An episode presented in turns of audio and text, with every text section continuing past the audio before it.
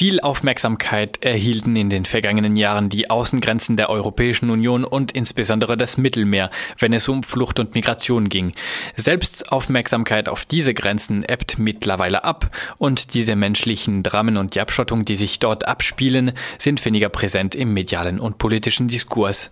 Doch nicht nur die Außengrenzen der Europäischen Union sind Schauplätze dieser Dramen. Manche Binnengrenzen zwischen EU-Mitgliedstaaten töten wieder, auch wenn es auf europäischer Ebene für weit weniger Aufmerksamkeit sorgt.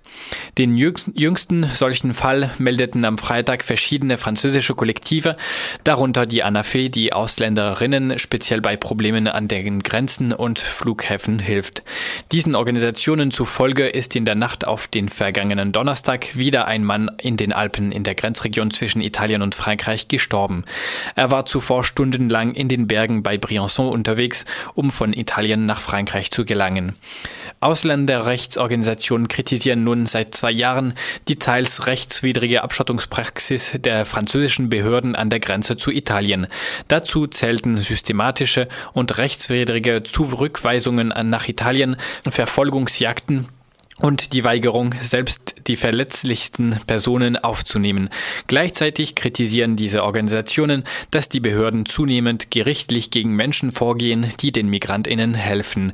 Das alles führe dazu, dass Migrantinnen immer mehr Risiken eingehen, um nach Frankreich zu gelangen. Sie gehen insbesondere ohne entsprechende Ausrüstung über verschneite Wege in den Bergen, auch nachts und bei Minustemperaturen.